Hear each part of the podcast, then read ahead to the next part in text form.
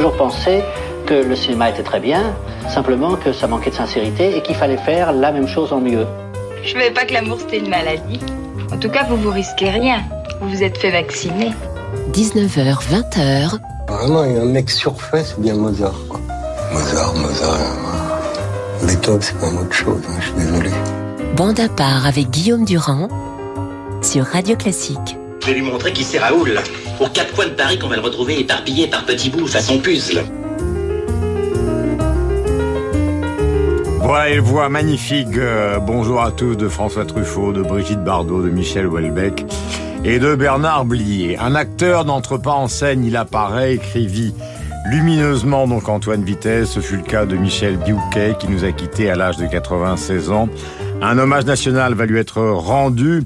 Comme nous sommes des facétieux à bande à part, c'est l'un d'entre nous, le plus brillant Marc Lambron, qui sera notre président Macron Sauf que Marc, lui, est normalien, vraiment énarque et majeur de l'agrégation de lettres. Et puis surtout, il a le talent que nous aimons sur l'antenne de Radio Classique. Il est à la fois classique, mélodique et à contre-temps, puisque le deuxième sujet que nous traiterons euh, dans l'émission consistera à expliquer ce qu'est exactement la samba, la bossa nova, avec Marc, avec Bertrand Burgala.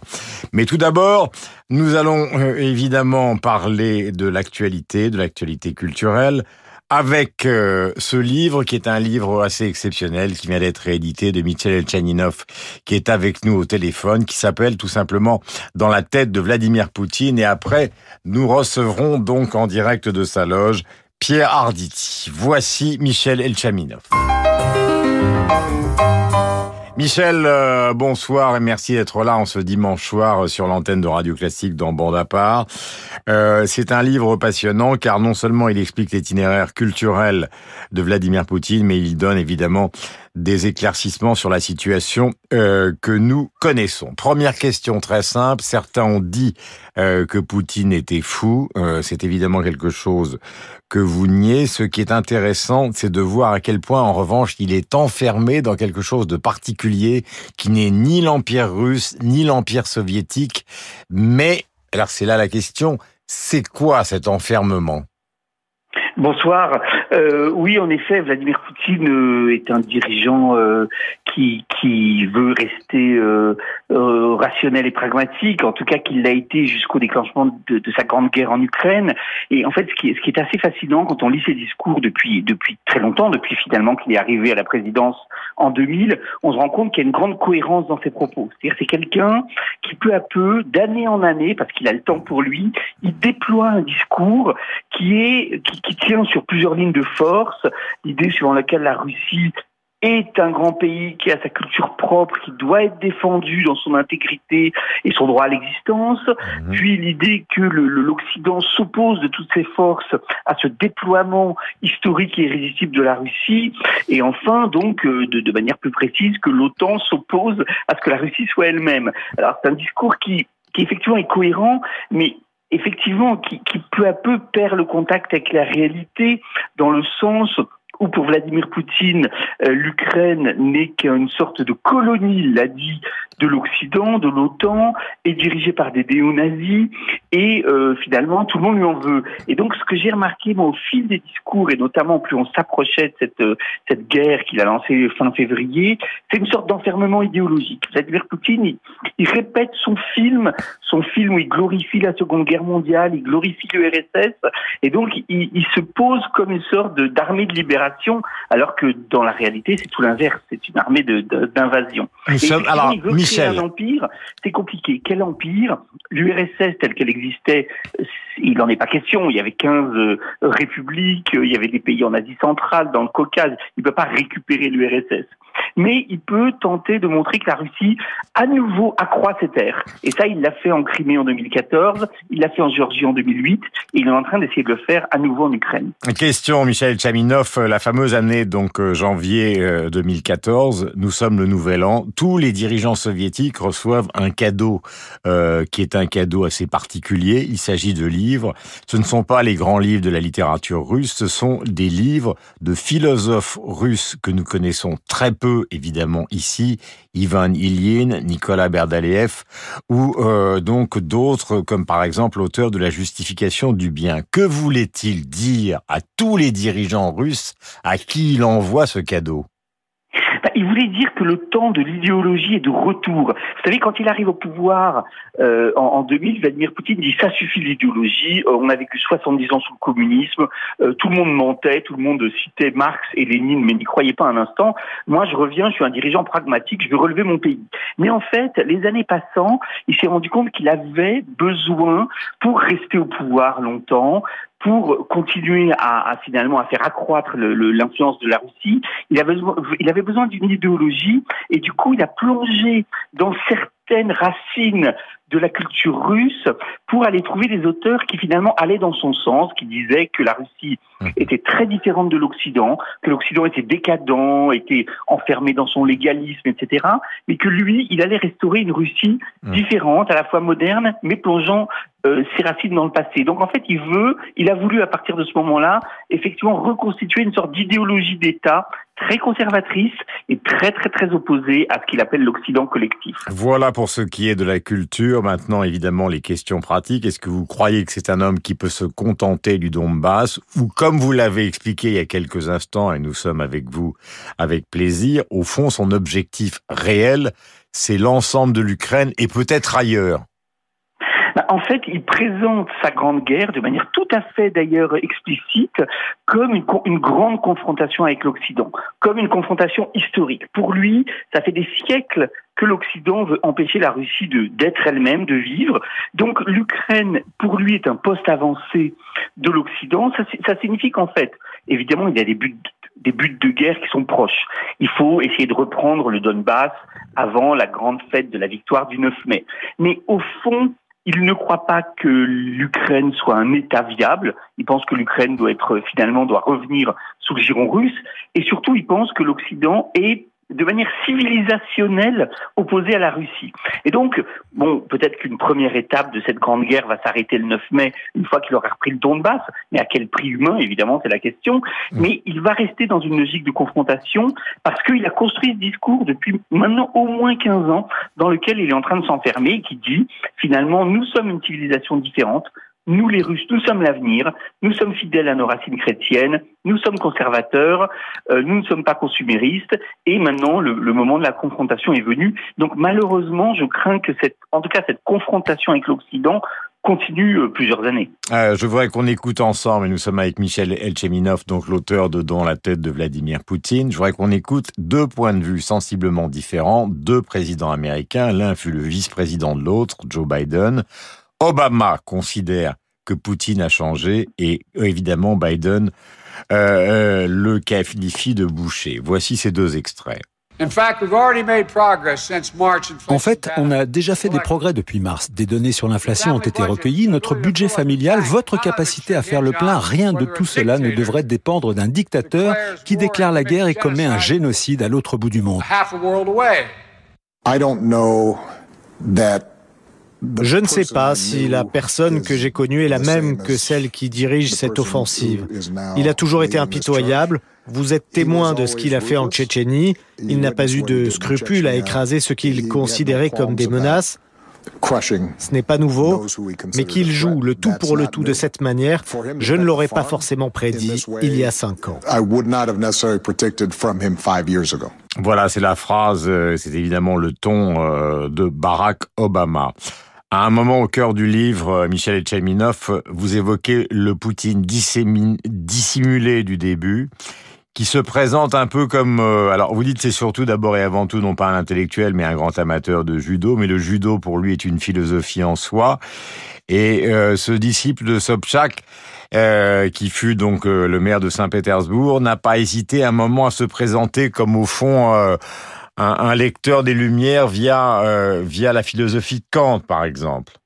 Oui, au début, effectivement, lors de son premier mandat, 2000-2004, il, il, va rencontrer les dirigeants euh, européens occidentaux en disant qu'il fait partie de cette génération qui ne veut plus régler euh, les conflits par la guerre. Il le dit en citant le grand penseur des Lumières, Emmanuel Kant, notamment dans son traité de paix perpétuelle, il le cite, nous sommes cette génération qui ne réglera plus les conflits par la guerre. Mais en fait, il est dans une phase d'observation il va voir à, à l'ouest les Occidentaux, il va voir la Chine à l'est, et il veut voir finalement, comme un bon judoka, sur quelle faiblesse il pourra s'appuyer pour faire trébucher les uns ou les autres. Et il se rend compte que en Occident, pour lui, la démocratie est une faiblesse. Pour lui, le dissensus, la discussion démocratique sont des preuves de, de finalement de décadence. Et mhm. donc, peu à peu, il va durcir son discours, il va oublier Emmanuel Kant, il va citer des philosophes russes parmi les plus anti-occidentaux pour essayer de faire trébucher les démocraties occidentales en jouant sur leur division, en jouant sur euh, sur toute, polémique pour dire regardez la Russie c'est une forteresse conservatrice et nous allons finalement euh, jouer un rôle beaucoup plus important que l'Occident dans l'histoire future. Donc effectivement au fond, Vladimir Poutine est toujours un homme soviétique depuis le début. Il méprise l'Occident, l'Occident est un ennemi, mais au début, dans les années 2000-2004, il a voulu un peu être dans une phase d'observation. Ah, nous allons passer à une journée qui est une journée importante euh, après le déclenchement de la guerre et après interviendra donc Marc Lambron qui a lu votre livre et qui va vous poser euh, des questions et faire euh, quelques réflexions. Le 21 février 2022, il y a une journée qui se passe en deux temps et qui a été vu dans les télévisions ou sur les télévisions du monde entier. Première partie de la journée, il est à son bureau seul et il y a tous les membres du Conseil de sécurité, pour simplifier, tous les dirigeants importants de la Russie qui sont face à lui et il les convoque les uns après les autres pour leur demander soi-disant sans préparation, euh, leur point de vue sur la situation. Alors il y a Lavrov, il y a Medvedev, euh, il y a euh, Sergei Shoigu, le ministre de la Défense. Il y a donc une femme euh, qui est donc la présidente du Conseil des fédérations. et puis donc il y a cet accro avec Sergei Narishin, Narishin, qui est donc celui qui est chargé au fond des, des, relations d'espionnage avec et là, on sent qu'il y a une sorte de bug qui a été vu dans le monde entier, car son interlocuteur trébuche sur les mots. Oui. En fait, c'est une scène très troublante, presque d'humiliation publique, c'est-à-dire que c'est apparemment euh, en direct ou en très léger. Et ce Sergei Narishkin, qui dirige les, renseignements extérieurs, dit qu'on pourrait peut-être laisser une chance aux Ukrainiens, aux Occidentaux, de discuter encore. Et donc, il ne semble pas approuver la décision de Poutine de reconnaître les républiques séparatistes du Donbass.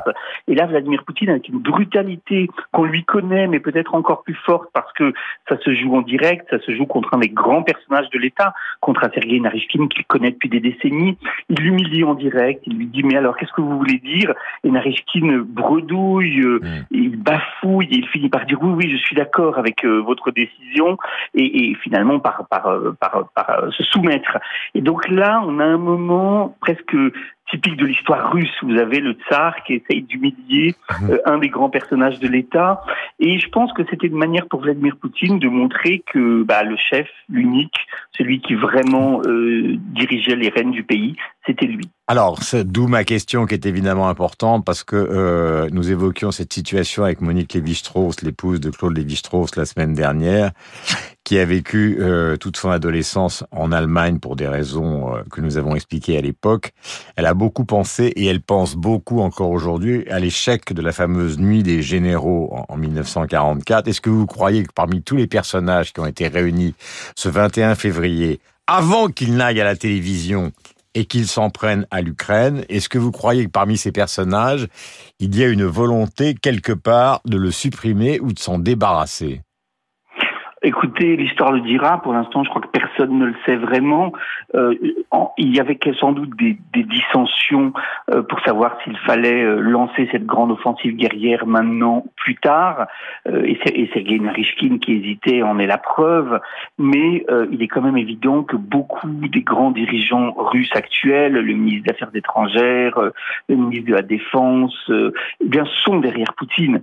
C'est-à-dire que Vladimir Poutine, s'il a offert, comme on l'a dit tout à l'heure, des ouvrages mmh. en 2014 à tous les grands de l'État russe, c'est aussi pour les rassembler autour d'une idéologie. Et cette idéologie, c'est l'idée que cette confrontation avec, avec l'Occident, elle est inexorable. Donc je pense que malheureusement, s'il existe des dissensions et des discussions, Premièrement, elles sont secrètes et pour l'instant on n'en sait rien. Et deuxièmement, elles sont dissimulée, recouverte mhm. par l'idéologie d'hostilité vis-à-vis de l'Occident. Donc je suis pas très optimiste, disons, sur euh, la possibilité d'un changement de pouvoir rapide en Russie. Alors Michel Tchaminov remarque euh, de Marc Lambron et nous conclurons notre entretien. Marc, d'abord bonsoir et bonsoir. bienvenue dans votre émission Bonaparte. Alors, Poutine, il vient des services d'espionnage, il vient du KGB et du FSB.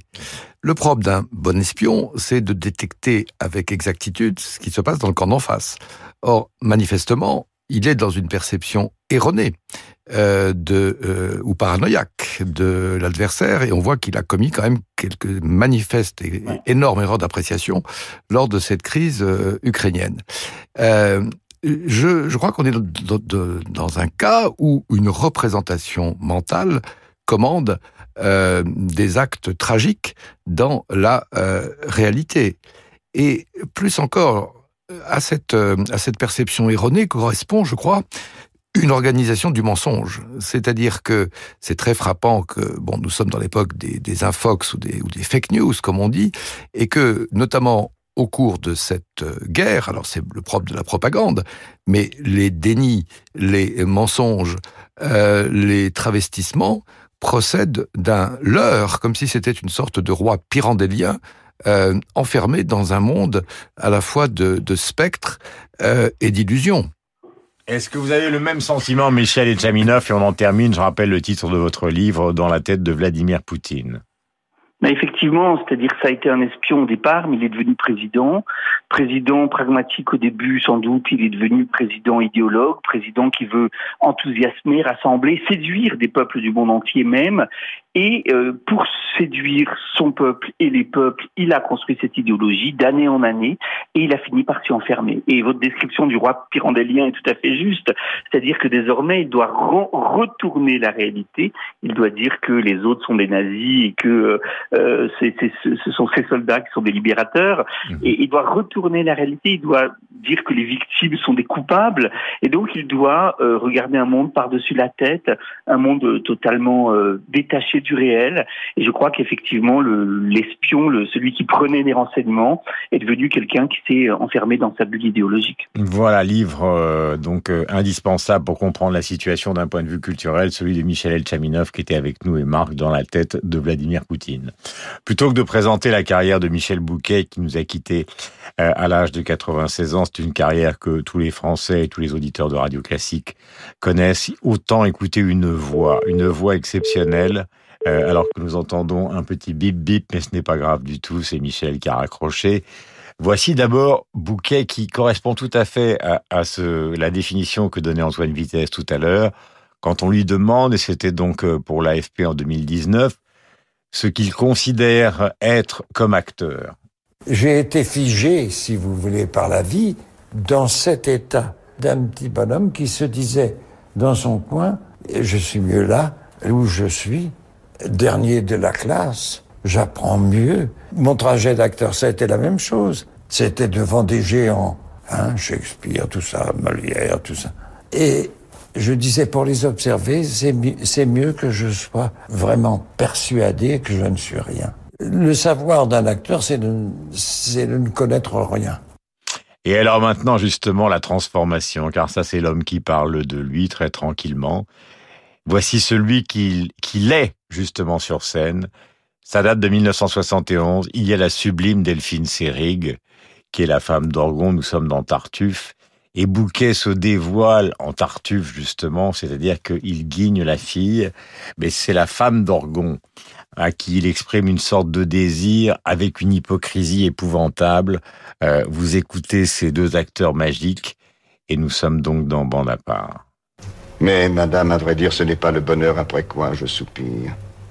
Et je vois autre part les merveilleux attraits de la félicité qui fait tous mes souhaits c'est que vous n'aimez rien des choses de la terre. Mon sein n'enferme pas un cœur qui soit de pierre. Pour moi, je crois qu'au ciel tendent tous vos soupirs et que rien ici-bas n'arrête vos désirs. L'amour qui nous attache aux beautés éternelles n'étouffe pas en nous l'amour des temporels. Nos sens facilement peuvent être charmés des ouvrages parfaits que le ciel a formés. Ces attraits réfléchis brillent dans vos pareils, mais il étale en vous Ces plus rares merveilles. Il a sur votre face épanché des beautés dont les yeux sont surpris et les cœurs transportés. Et je n'ai pu vous voir, parfaite créature, sans admirer en vous l'auteur de la nature et d'une ardente amour sentir mon cœur atteint au plus beau des portraits, où lui-même il s'est peint. Voilà le personnage évidemment inquiétant de Tartuffe, interprété par Michel Bouquet. Nous étions avec Delphine Seyrig en 1971. Alors, il y a l'homme évidemment du cinéma, euh, le promeneur du champ de Mars, Les Misérables, où il joue Javert. La mariée était en noir avec Jeanne Moreau, deux hommes dans la ville avec Delon, Poulet au vinaigre avec Poiret. Euh, des films avec Deneuve et, Belmondo comme La sirène du Mississippi. Il a participé à Borsalino dans un autre genre. Il a participé à Nuit et brouillard. Il a participé à une adaptation donc filmée du Roi se de Ionesco, à Tous les matins du monde, aux jouets, bref une carrière magnifique dont voici un extrait, puisqu'il fut l'acteur majeur de Claude Chabrol, La femme infidèle. Il s'agit d'enquêter sur l'emploi du temps d'une personne. Oui, monsieur. Vous connaissez ma femme? Je voudrais connaître son emploi du temps quand elle vient à Paris, savoir où elle va, qui elle voit. J'ai des soupçons sur sa fidélité, je vous demande de vérifier, c'est normal. Elle me trompe, je veux connaître le nom de son amant. Je vous demande de le découvrir, c'est tout. Voilà, petit extrait et grand hommage. Marc, vous avez la lourde responsabilité puisqu'un hommage national va être rendu à Michel Bouquet. C'est ô combien justifié. Vous allez jouer d'une certaine manière notre président de la République et dire ce qui est important euh, chez cet homme qui fut d'abord et avant tout un homme de théâtre et après vous c'est Pierre Arditi qui interviendra donc pour parler de celui qu'il a bien connu et nous passerons à un autre registre plus léger, celui de la musique brésilienne. Cet hommage, le voici. Bon, je ne suis ni Malraux ni Macron. Euh, on vient d'entendre la, la, voix de celui qui se définissait comme un anarchiste calme. Euh, disparaît à 96 ans, c'est un trésor national vivant du théâtre et du cinéma. Songez qu'il était né sous Aristide Briand et, qu'il est un des premiers comédiens que le président Macron recevra à sa table euh, pendant l'été 2017, euh, après son élection. On est entre Briand et Macron, si j'ose dire. Euh, il a des débuts presque à la Lucchini. Pourquoi? C'est un fils d'officier, mais pendant la guerre, son père étant prisonnier, il doit faire subsister sa famille. Et il va être apprenti pâtissier, manutentionnaire, commis de banque, mais comme le désir de théâtre le brûle, en 1943, il va trouver Maurice Escande, qui était euh, un des sociétaires illustres de la comédie française, qui le dirige vers le conservatoire, où il aura comme condisciple quelqu'un qui s'appelle Gérard Philippe. Alors, va euh, s'en suivre une carrière euh, d'abord au théâtre, et il a toujours dit qu'il préférait des planches euh, au studio de, cinéma. Alors là aussi, songez qu'il va être des créations de trois pièces majeures d'Albert Camus. Caligula en 1945, Les Justes en 1949 et Les Possédés en 1959. Mais c'est aussi le TNP de Villard, dont il est un des pionniers. Et là, dans un répertoire plus classique, avec Molière, Shakespeare, mais également sept pièces de Jean Anouilh, qui le tenait en, grande estime, euh, Le rhinocéros de Ionesco, en 1961, et Le roi se meurt, qu'il a joué des euh, centaines de fois et, qui était un de ses, plus grands rôles. Mais il faut dire aussi qu'il a contribué à acclimater en France des auteurs anglo-saxons. Alors Beckett, qui était un, auteur euh, français si l'on veut, et alors Pinter. Euh, Pinter, moi je me souviens de l'avoir vu au TNP Villeurbanne, mise en scène de Planchon avec Guy Tréjean dans No Man's Land du dit Pinter. Et cela durera jusqu'en 2017, puisque son dernier rôle, c'est un Tartuffe, euh, sous la direction de son élève, euh, qui était euh, Michel Faux. C'est l'homme de théâtre. Mais le cinéma aussi l'a, requis. alors là aussi, grand écart, parce qu'il a tourné avec Abel Gans et avec Anne Fontaine. donc, il couvre évidemment un spectre assez large, commençant en 1947 d'ailleurs, dans un petit rôle dans le film de Maurice Cloche, Monsieur Vincent sur Saint-Vincent de Paul avec euh, Pierre Freinet dans le rôle titre. Je dirais que ce qui va l'imposer, c'est dans les années 70 une sorte de, minimalisme euh, de jeu, impavide ou torve. Alors du côté de, de, de l'impavide, c'est des flics. Et euh, vous avez cité quelques films. Dans la, Sirène du Mississippi, il joue un détective qui est d'ailleurs assassiné par euh, Belmondo. Euh, il est assassiné d'ailleurs par Jeanne Moreau dans La mariée était en noir. Il y a un Condé d'Yves Boisset, il y a Deux hommes dans la ville de, John, José Giovanni, euh, il y a l'attentat du même Yves Boisset. Euh, et ça, il le faisait très bien. Il se définissait, oui, comme un anarchiste calme, mais là, les, les, lèvres sont particulièrement serrées et l'œil particulièrement inquisitorial. de l'autre côté, minimalisme torve. Et ça, c'est les notables vénéneux euh, d'époque euh, Pompidou. Euh, et il rencontre Chabrol. Et ça sera la femme infidèle juste avant la nuit, poulet au vinaigre, mais c'est un emploi dans lequel également des metteurs en scène comme Verneuil, comme Corneau, comme Cayat vont venir le solliciter. Alors évidemment, ce qui fait le grand acteur, c'est sa plasticité, c'est-à-dire la capacité à, se couler dans des personnages très différents. Il a joué Auguste Renoir avec une barbe postiche, et il a joué François Mitterrand euh, dans le film de, de, de, Robert, de Robert euh, Guédiguian. Le promeneur du Champ de Mars. Le promeneur du Champ de Mars. Alors voilà, ce que nous perdons avec lui, alors c'était aussi un grand pédagogue, évidemment, donc euh, euh il a... 300 acteurs français lui doivent justement d'avoir été leur professeur. C'est quand même un chiffre absolument phénoménal. Voilà, donc c'est un, c'est un passeur. À mon avis, probablement d'ailleurs, il aura contribué à éteindre un peu à mettre une sourdine sur ce qui pouvait y avoir d'oratoire dans un certain jeu théâtral euh, venu des années 20 et des années 30, précisément pour aller vers une modernité plus plus sèche, plus restreinte, qui convenait très bien d'ailleurs au théâtre de, notamment au théâtre de Beckett ou de ou de Pinter. Alors heureusement, je dirais bon, c'est la disparition d'une sorte de vie euh, vertigineuse et, et, et, calme à la fois. Euh, heureusement, le XXe siècle est le siècle de l'archive et il y a eu quelques captations de, Michel Bouquet au théâtre, mais surtout d'un clic sur une télécommande, on peut revisiter l'anthologie de, tous ces rôles. Merci Marc euh, d'avoir rendu hommage donc euh, à Michel Bouquet et à sa carrière exceptionnelle. Témoignage là aussi exceptionnel de celui qui est d'une certaine manière euh, le grand acteur du théâtre d'aujourd'hui qui est Pierre Arditi dans Bande à ce soir et après nous changerons totalement de sujet avec Bertrand Burgala avec Marc Lambron. Nous parlerons de cette musique très particulière qui est la samba, qui a toutes les apparences de la simplicité et qui est en fait le royaume de la complexité. Dans un instant, Pierre Arditi. Savoir, comprendre, choisir. Jusqu'au 24 avril de 6h à 9h, Radio Classique au rythme de la présidentielle. Radio Classique présente la folle soirée de l'opéra au Théâtre des Champs-Élysées à Paris. Don Giovanni, Rigoletto, l'élixir d'amour. Venez vivre une soirée inoubliable avec les plus beaux airs d'opéra par les plus grandes voix de la scène actuelle. La folle soirée de l'opéra, un grand concert radio classique les 24 et 25 juin au Théâtre des Champs-Élysées. Réservez dès maintenant au 01 49 52 50 50 ou sur théâtrechamps-élysées.fr. Dans le cadre de sa nouvelle saison de rencontres musicales Salle Corto, l'École normale de musique de Paris accueille l'orchestre Consuelo, dirigé par son fondateur, le violoncelliste et chef d'orchestre Victor Julien Laferrière.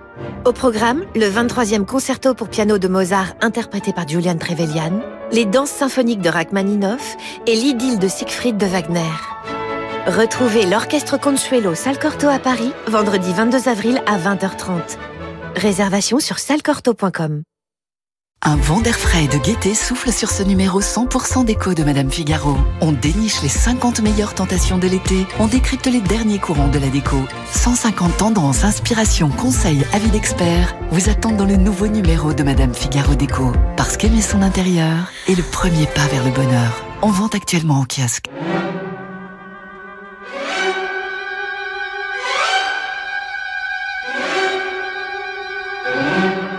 Je ne puis vivre personnellement sans mon art, mais je n'ai jamais placé cet art au-dessus de tout. 19h, 20h. Je suis quelqu'un qui dans sa vie ne planifie pas. Mais à partir du moment où je fais quelque chose qui n'a pas été prévu de longue date, je le fais. Bande à part avec Guillaume Durand sur Radio Classique. Voilà, vous venez d'entendre la voix d'Albert Camus, création donc par Michel Bouquet des pièces d'Albert Camus et celle de Simone Signora. Et nous sommes avec Pierre Arditi, quel bonheur. Marc Lambron et Bertrand Burgala sont avec nous. Euh, Pierre, vous avez dit, vous avez déclaré d'abord bonsoir, merci avant euh, de jouer au théâtre d'être avec nous. Vous avez dit que c'était votre maître à tous, Bouquet. Pour quelle raison? Bah, Pour quelle raison? Parce qu'il a atteint, à mon avis, je, je le crois, un degré de, perfection et de dénuement, ce qui n'est pas contradictoire mais complémentaire, euh, exceptionnel. Cette perfection derrière laquelle on court tous et qu'on n'atteint pas, à mon avis, aucun d'entre nous, jusqu'à preuve du contraire. Et le dénuement, on a beaucoup de mal parce qu'on est entraîné par des démons qui sont quelquefois euh, condamnables ou en tout cas contre lesquels il faudrait lutter, contre lesquels on n'a pas envie de lutter parce qu'on a envie de, naviguer autrement. Alors, euh, qu'est-ce qu'on peut dire? Michel Bouquet, on peut dire tout. Je, n'ai jamais été son élève, j'ai eu la chance de, travailler avec lui. Et en réalité, j'ai été son élève, parce que mon père, qui aimait le théâtre, nous emmenait au théâtre très souvent, et très petit, j'ai commencé à voir Michel Bouquet, j'avais 8 ans. Mhm. Et donc, euh, c'est un acteur qui m'a immédiatement séduit, impressionné, Mhm. et qui est resté mystérieux pour moi jusqu'à jusqu'à son dernier souffle. Mystérieux et familier, ce qui là non plus n'est pas contradictoire, mais complémentaire. Alors, Alors je ne sais pas, c'est quelqu'un...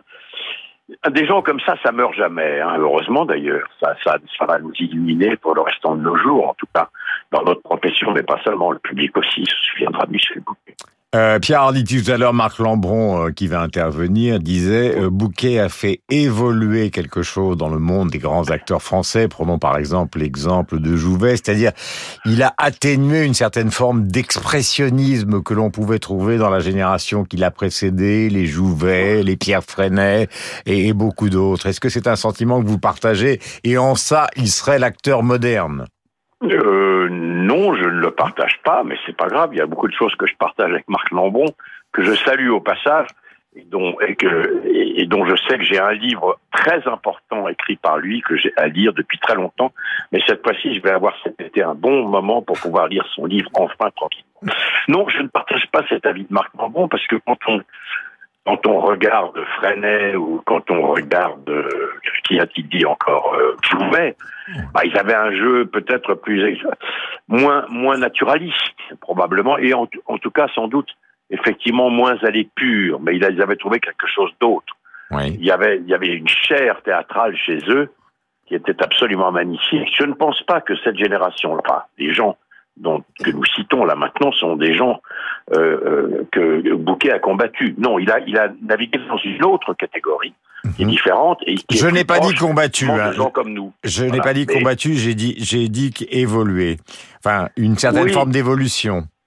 Oui, oui, enfin une évolution, je sais pas. C'est, disons que c'est une déclinaison de cet art théâtral, une déclinaison différente. Mais Alors, moi, je ne peux pas penser que que Jouvet euh, finalement était, était moins intéressant que Bouquet. Il était intéressant oui, d'une euh, autre manière. Celle de Bouquet, pour nous, aujourd'hui, elle parle plus, évidemment. La gens qui n'a plus qui Jouvet. Marc, Marc Lambron voudrait vous poser une question, Pierre Arditi. Oui, donc, cher Pierre Arditi. Bon, euh, non, bonsoir. Comment non, mais, va, Guy, très bien. bien. Non, mais Guillaume Durand me ventriloque un peu parce que j'ai pas cité une seule fois le nom de Jouvet, dont je pense qu'il avait oui, déjà non, certains ça, traits, certains traits de jeu.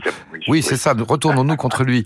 Euh, non, alors peut-être je pourrais poser la question euh, autrement. C'est que au théâtre, euh, je crois, enfin, on a coutume de dire qu'il y a des emplois, le, le, père noble, le jeune premier, la soubrette, ouais. etc. Ouais. Est-ce que est-ce qu'on pouvait assigner euh, Bouquet à un de ces emplois entre guillemets et euh, où est-ce qu'il est parti précisément d'une de ces euh, d'une de ces figures pour peut-être la, la, décadrer ou la faire muter? Non, il non, le Bouquet n'avait pas d'emploi ou pas un emploi, il en avait mille et cent mille, il en avait des millions. Non. Vous savez, il y a ce film Entrée des artistes qui est magnifique, dans lequel, d'ailleurs, Jouvet euh, est absolument merveilleux. Vous savez, il passe, il est dans une blanchisserie, je crois, il passe, il regarde des filles, il fait jeune première, soubrette, euh, naïve, et il tombe sur une moche et il fait euh, sans emploi. Bon, voilà. Ça, c'est un, une séquence qui est restée. Non, non, Bouquet, euh, vous savez, de toute façon, cette histoire d'emploi, elle était valable il y a un bon paquet d'années. Tout ça a heureusement d'ailleurs, euh, sinon disparu en tout cas, euh, a été mis en veilleuse parce que parce que ça n'existe pas à l'époque. Il y a il y a 50 ans ou 60 ans, les jeunes premiers avaient un visage très beau. Il y en a, on en connaît quelques-uns qui ont fait une très belle carrière. Et puis tout d'un coup, les jeunes premiers sont devenus jeunes et pas premier parce qu'ils étaient différents. Mhm. Pour les Belmondo, il avait une, il avait une gueule de boxeur, il était merveilleux et pourtant il a fini par être un jeune premier euh, séduisant de comédie comme ça. Donc non, je crois, je crois pas à ça. Je pense simplement que, que Bouquet, euh, les mauvaises langues, les mauvaises langues diront qu'il jouait comme un séminariste. C'est pas vrai. Euh, c'est c'est c'est quelqu'un qui avait un, une, à la fois, curieusement d'ailleurs, une extraordinaire rigueur, et c'est quelqu'un qui se mettait en retrait par rapport à l'auteur. D'ailleurs, je l'ai entendu dire que Molière, quand il avait rencontré Molière, qu'il avait commencé à jouer Molière, il s'est dit qu'il avait une chance énorme de pouvoir rencontrer un auteur de, ce, de, de cette de cette ce gabarit-là. Et je, moi, j'aurais eu envie de lui répondre, mais mon cher Michel, euh, Molière, là où il est, je sais pas où il est, mais il est quelque part, doit se dire euh, qu'il a eu beaucoup, beaucoup, beaucoup de chance de rencontrer un acteur qui a pu le, le comment dire, mettre au nu avec ce que tu sais faire. Non, je, je crois pas. Bouquet, c'est un mélange étrange de choses contradictoires. C'est-à-dire, c'est à la fois un maître, un maître zen, presque japonais, et en même temps, quand tu lui demandes de faire autre chose, par exemple dans le dans le jouet de Francis Weber, tout d'un coup, il est tout à fait capable de naviguer dans de la comédie avant d'aller jouer les chaises de Ionesco euh, ou le roi Summer. Euh, euh, ça, ça n'a vraiment, il est indéfinissable. C'est, quelqu'un qui, à mon avis, enfin, je trouve, a mis à l'honneur cette phrase. Je crois qu'il est de Paul Meurice, je sais, il me semble, mais je suis pas sûr. Dans ce métier, il n'y a pas de règles, mais il faut mettre. Voilà. Et ben, je pense que Bouquet a inventé des règles, il les a transgressées, il les a triturées, et il en a fait un art suprême. Il disait lui-même d'ailleurs que l'art théâtral était une science. Je le crois profondément, et en tout cas, chaque fois que je l'ai vu jouer, j'ai vu effectivement quelqu'un qui maîtrisait cette science, mais qui la dépassait très largement pour devenir finalement un poète. Et c'est ça qui compte. Le reste, après tout, on pourra dire tout ce qu'on veut. Dernière question, Pierre Arditi, il y a quelque chose que vous partagez avec Michel Bouquet, puisqu'on a beaucoup parlé de théâtre, maître du théâtre, c'est qu'il a fait aussi une importante carrière euh, au, donc en, en, au cinéma, donc en dehors oui. de Camus, en dehors de Ionesco. Euh, Bien sûr, oui. Euh, Bien sûr. Et c'est évidemment une pratique qui est la vôtre aussi, d'aller de l'un à l'autre. Oui. Le bouquet cinéma était-il différent du bouquet sur les planches? Euh, le bouquet du cinéma n'était pas différent euh, dans le sens profond de l'art d'exercer son métier, mais il avait, il a très vite compris euh, que la manière dont une caméra vous regarde n'a rien à voir avec la façon dont le public vous regarde, puisque c'est le public qui est la caméra au théâtre. Donc il a compris ça très vite. Il n'a pas changé sa manière de jouer, il a simplement extraordinairement adapté à cette technique cinématographique que je, moi, personnellement, je maîtrise pas finalement pas, pas très bien. Enfin, moyennement, on va dire, on va dire moyennement. Et lui, il a toujours respecté ce qui s'était fixé. C'est-à-dire, il s'est toujours mis à l'ombre de ce qu'on lui avait écrit et à l'écoute de ceux qui le dirigeaient, et il y en a eu des, grands et, plus que des grands, euh, il en a toujours tenu, tenu compte pour tout d'un coup retrouver les traces ou les de ce qu'il était et de ce qu'il s'était fixé dans l'existence. Donc, il, il, était, il était admirable au, au, au cinéma, là, le bouquet, dans les films de Chabrol, dans, dans le promeneur, là, de, je sais pas, de son, de son je sais plus quoi. De Guéguillon, il est absolument merveilleux, il est facétieux, il est, il est, c'est, c'est un acteur, quoi. Bon, voilà, c'est un acteur, on peut, mais quand, quand c'est, quand c'est porté au nu de cette manière-là, ça de... moi, je pense qu'on est des créateurs mineurs. Les acteurs, on dépend trop de monde, on dépend des auteurs, on dépend des metteurs en scène. Mais lui, euh, d'une certaine manière, j'ai l'impression qu'il ne dépendait plus de, de rien, ou alors de l'Olympe qu'il est, en, qu'il est en train de rejoindre. Voilà. Mm-hmm. Je peux pas être plus plus admiratif, et ça me bouleverse beaucoup qu'il soit parti, mais il fait tellement partie de ma vie depuis si longtemps qu'il ne la quittera jamais. Donc, je suis finalement moins triste que je ne devrais l'être parce que j'ai l'impression que je vais le croiser au coin de la rue demain matin ou même en rentrant en scène tout à l'heure. Il me tiendra la main. Merci mille fois, Pierre Arditi, d'avoir été donc avec Merci nous dans Bande à part avec Marc et nous allons retrouver euh, Bertrand Burgala à l'occasion justement de la tristesse euh, de la disparition de Michel Bouquet. Nous allons aborder le troisième sujet de cette émission qui est cette musique bien curieuse, magnifique, mélodique, complexe d'un point de vue harmonique, complexe d'un point de vue rythmique, c'est la samba et la bossa nova. D'ailleurs, on va essayer de comprendre avec Bertrand s'il existe une différence entre les deux. Nous partons pour l'Amérique latine et surtout pour le Brésil. Et nous allons rejoindre deux personnages assez inouïs. Un guitariste exceptionnel qui s'appelle Toquinho et un diplomate, chanteur, auteur de centaines de chansons au Brésil, dont euh, ce titre magnifique euh, qui s'appelle Tristessa.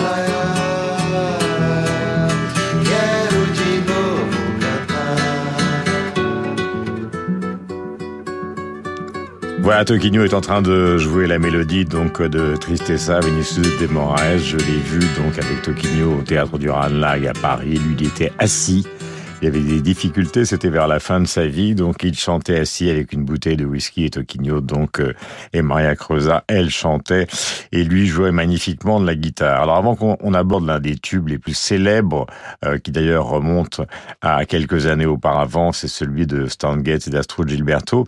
Bertrand Burgala, bonjour, et bienvenue dans votre émission, Bande à part. Il faut définir un peu avec Marx ce que c'est que cette musique qui a toutes les apparences de la simplicité et qui était justement euh, à l'exact contraire, une complexité harmonique, je le disais, mélodique et rythmique.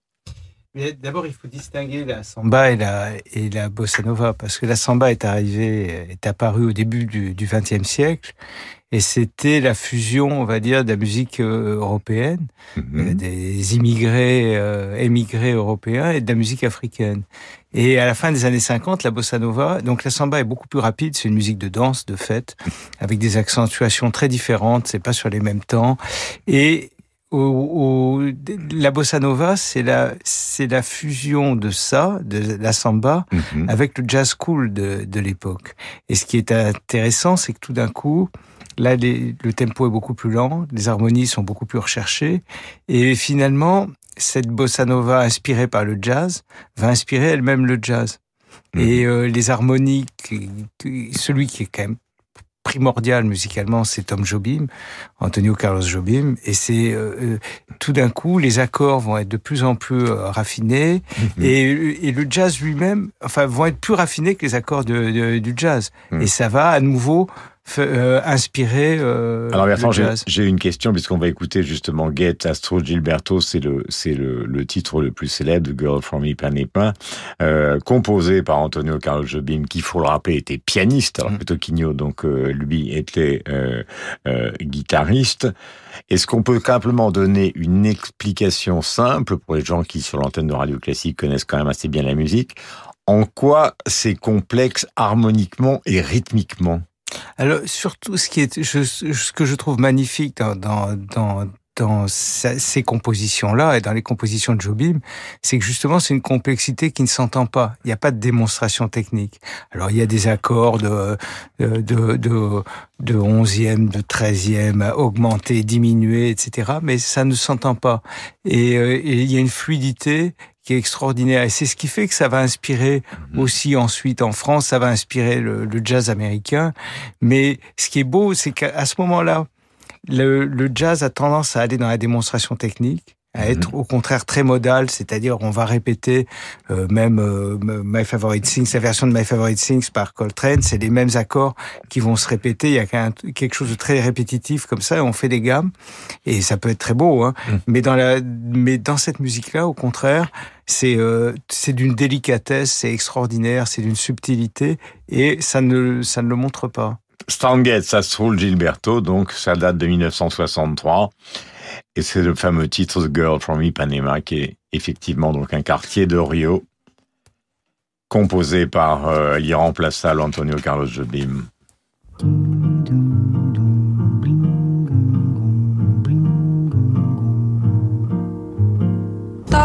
and tan and young and lovely. The girl from Ipanema goes walking, and when she passes, each one she passes goes. Ah. When she walks, she's like a samba that swings so cool and sways so gently that when she passes, each one she passes goes. Ah. Oh, but he watched her so sadly. How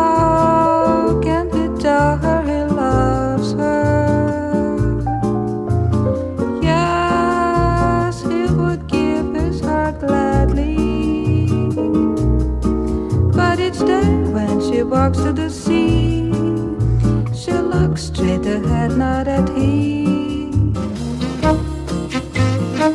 Voilà, titre magnifique et célèbre. Je suis en train de taper sur ma table, euh, à la fois en présence évidemment de Bertrand et de Marc, parce que j'essaye de vous pousser à expliquer ce que c'est que ce fameux contretemps. Parce que pour les batteurs, c'est un peu justement pour le reggae, euh, que ce soit les batteurs de rock ou les batteurs de jazz phénoménaux comme Tony Williams ou beaucoup d'autres, c'est pas si simple que ça, justement, de s'installer dans ce contretemps tranquille. Oui, bah je sais pas. euh, pff, ça me paraît tellement fluide, tellement naturel. Là, vous avez une accentuation qui est plutôt sur le sur le deuxième temps. Donc, alors que sur la samba, ça va être tadam, tadam, ça va être beau, ça va être sur le premier temps. Mais euh, mais encore une fois, c'est une musique aussi d'arrangement. De euh, là, on l'entend pas, mais il y a eu des, des arrangeurs comme Nelson Riddle aussi, des Américains qui qui s'en sont emparés. Mais il y a eu des, des arrangeurs extraordinaires. Et je trouve que ce qui est ce qui est très, euh, enfin vraiment très beau, c'est cette, cette subtilité, c'est encore une fois cette délicatesse et, et qui est tellement précieuse et tellement, tellement rare. euh, euh, et, et ça paraît aujourd'hui, ça paraît dingue. Vous voyez, la semaine dernière, euh, j'étais à un, un dîner de professionnels de, de la musique. Il y a un, un chanteur très connu qui, s'est mis au piano. Il commence à, je le citerai pas, hein, euh, il commence à chanter. Il y a trois, trois accords, le début du couplet, c'était vraiment bien. Je me dis, ah, c'est chouette, ça va être bien. Et puis, la chanson continue, et c'était toujours les mêmes accords. pas de couplet, pas de refrain. Il avait fait trois accords, il était tranquille. Et, euh, et c'est triste parce qu'on s'a- on s'attendait à chaque fois à, à aller ailleurs. Et là, c'est des compositions de Jobim, mais tout ce que ça a inspiré après, parce qu'il y a eu après, il y a eu plein d'autres sous-ensembles, euh, euh, le tropicalisme dans les années 60 qui était plus empreint de psychédélisme, etc. Mais ils ont mis la barre quand même très haut. Alors, pour l'auditeur de radio classique, on il va dire, bah, c'est des accords, on connaît. Mais ce qui est intéressant, c'est quand même la façon dont c'est amené et c'est vraiment cette, cette fluidité, cette absence totale de, de démonstration et cette mélancolie aussi qui est extrêmement, euh, ça va à rebours du côté où on est triste, tout va mal. C'est, on est, ils sont tristes, tout va pas très bien au Brésil, mais ils le disent, ils l'expriment d'une façon extrêmement euh, détachée, euh, Et faussement désinvolte Et sensuel, ce qui est évidemment très important. Il y aura et beaucoup, beaucoup d'adaptations dans le monde entier. Vous avez parlé de l'évolution de la bossa nova qui a en elle-même bouleversé le, jazz cool. On entendait le saxophoniste ténor euh, Stan Getz. Tout à l'heure, on va écouter justement du côté des variétés françaises euh, des gens qui se sont inspirés de, de la bossa nova, comme par exemple Pierre Vassiliou en 74. Mais je reviens vers vous, Marc, puisqu'après avoir rendu hommage à Michel Bouquet, euh, il est important aussi de parler de, de cette communauté, parce que c'est une communauté quand même assez particulière. Vous avez un ministre de la Culture, Gilberto Gil, qui est un chanteur. On imagine quand même difficilement Jacques Lang, Jacques Toubon ou Roselyne Bachelot se mettre à chanter, bien que Roselyne Bachelot soit une grande amatrice euh, d'opéra. Vinicius de Moraes est quelqu'un qui a fait une carrière de diplomate extrêmement complète, un peu partout à travers le monde. Il a même été consul au Havre. Alors c'est certainement pas le poste le plus important qu'il ait eu, mais il y a un lien aussi très fort avec la littérature. Donc on n'est pas dans, dans le musicos de base du tout. Bon, en France, on a eu Malraux qui était un, un, un lyrique, un ténor lyrique sans orchestre. Bon, euh, là, là, euh, je crois que vous parliez du reggae, vous avez raison. C'est-à-dire que c'est un cas où on passe du local au global. Et il y a une irradiation de la musique brésilienne qui passe par sa forte séduction, mais qui part, qui, qui, qui au départ, il y a quelques, quelques. J'ai rencontré euh, l'été dernier Caetano Veloso, 79 ans, euh, qui était en tournée en, Europe. Et il me racontait qu'au départ, il y a une radio. C'est-à-dire, c'est un jeune homme des années 50, il entend Joao Gilberto, qui est, de peu son aîné, et il commence à, à, imiter ou à essayer de retrouver des accords de guitare, parce que c'est une musique qui part aussi beaucoup de la guitare, hein, Baden Powell et quelques autres, avec son acolyte Gilberto Gil. Et puis, euh, plus tard, il va rencontrer... Euh, en effet, il y a un groupe, il y a une sorte de famille, où il y a Joao Gilberto, il y a Vinicius de Moraes comme compositeur, il y a Jobim qui est très important, et ensuite, il y aura des plus jeunes, Maria Bethania ou euh, Milton Nascimento, des arrangeurs dans les années 70 comme euh, Eumir Deodato. Bon, euh, mais euh, il, y a, il y a la greffe. C'est une, quand même une musique, il y a une hybridation ou une pré-mondialisation. Le monde n'existait pas encore. En effet, il y a Stan Getz, qui est au fond un saxophoniste de jazz blanc, qui dès les années 50 cannibalise euh, cette musique et qui la joue avec euh, des musiciens, parce que le disque de 63-64, c'est avec Joao Gilberto et Astrud Gilberto. Et puis ça va vers Sinatra. Et Sinatra fait un magnifique disque avec euh, avec Jobim. Ça va vers Peter Chin, en effet, les grands les grands arrangements, avec une sorte de folklorisation qui joue aussi en France. Parce qu'alors en France, on a des gens comme Salvador, comme Sacha Distel, euh, qui sont aussi, qui, alors plus tard Pierre Barou, qui, qui, qui ont une approche d'ailleurs assez assez guitaristique. Mais il y a aussi Brigitte Bardot qui a compté, parce que c'est le, le, folklore de la Bardot euh, carioca des, des, années 60, au moment de sa liaison avec un playboy brésilien qui s'appelait Bob Zaguri. Et ça, ça a compté dans la, dans la légende ou dans la, la, mythologie populaire euh, française. Je voudrais qu'on écoute euh, deux exemples, ou trois exemples, qu'on va enchaîner d'ailleurs, et, Bertrand conclura avec Marc.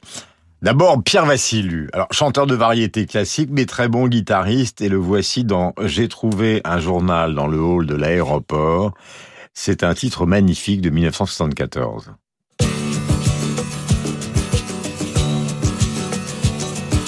J'ai trouvé un journal dans le hall de l'aéroport. Je viens la chercher, elle m'a dit sois là à 10 heures. Je n'ai plus une seconde à moi, puisque je lui ai tout donné, tout donné. Qu'est-ce que j'ai fait encore de mon ticket de parking voilà le moustachu Vassilu avec cette voix qui s'envole. Alors une autre version, la recommandée par le camarade Dorgala qu'on connaît peu, qui date de 2021, c'est Super Trama par Laure Briard.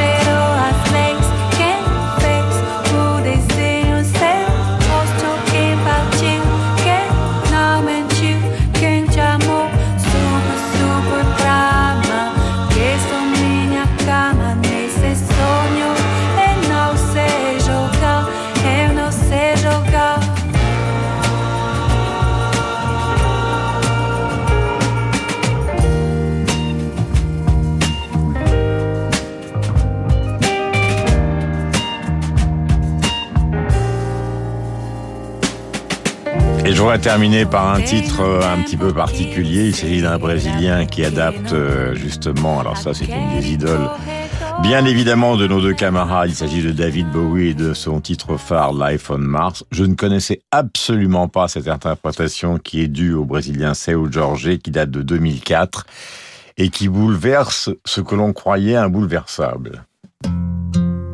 Quantas vezes o coração não consegue compreender o que a mente não faz questão e nem tem forças para obedecer. Quantos sonhos já destruí e deixei escapar das mãos. Se o futuro assim permitir, não pretendo viver em vão. Meu amor, não estamos sós. Tem um mundo a esperar por nós. No infinito do céu azul. Pode ter vida em Marte, então vem cá, me dá sua língua. Então vem, que eu quero abraçar você. Seu poder vem do sol, minha medida, meu bem, vamos viver a vida. Então vem, senão eu vou perder quem sou. Vou querer me mudar para uma life on Mars.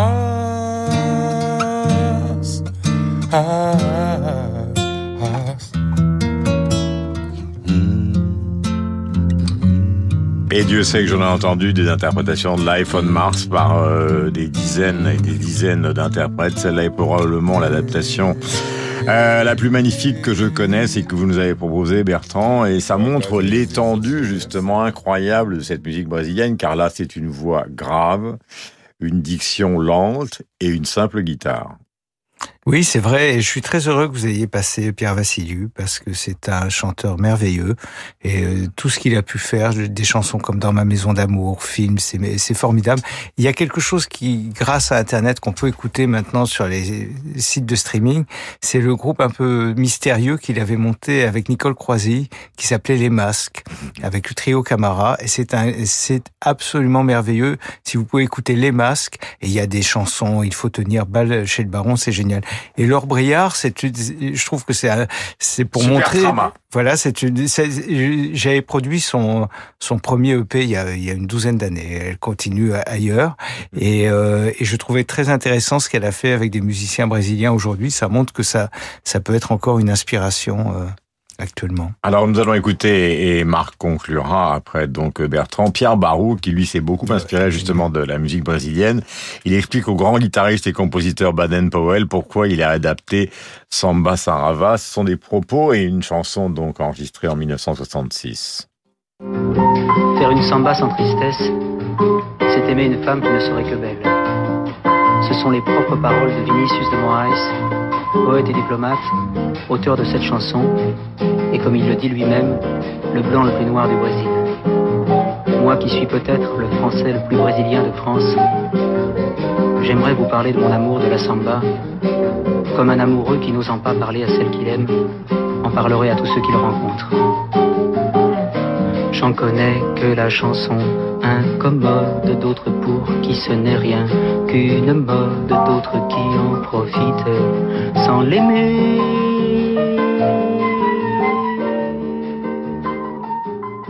Voilà donc cette interprétation de, de Pierre Barou.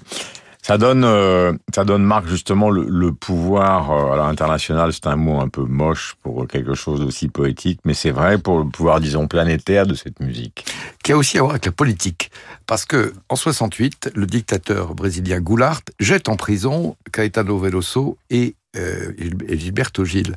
Et conséquence, ils vont émigrer à Londres en 1972 et euh, cette musique, leur musique va prendre soudain des, tonalités euh, pop. Ils vont écouter Bowie, ils vont y placer des guitares électriques. Alors la ligne de vie, c'est aussi des, récurrences assez amusantes parce que cette même année 68, avant d'être jeté en prison, euh, Gilberto Gil fait un album où il pose parodiquement avec le costume de membre de l'Académie du Brésil, qui est une petite sœur de l'Académie française. Or, il va être ensuite ministre de la Culture, comme vous l'avez dit, et la semaine dernière, il a été reçu à l'Académie du Brésil, mais cette fois avec son propre costume. L'académicien parodique de 68 est devenu l'académicien réel de 2022. Et nous écoutons Masque évoqué donc euh, par Bertrand Burgala, ce titre que voici pour terminer cette émission. Je vous remercie tous les deux d'être aussi généreux tous les dimanches soirs pour euh, les auditeurs de Radio Classique et de Bonaparte qui nous permettent de découvrir le classicisme de toutes les musiques et parfois même euh, la tragédie que nous vivons actuellement en Ukraine euh, dans la tête de Vladimir Poutine, comme l'expliquait tout à l'heure Michel Etchaminov au début de cette émission.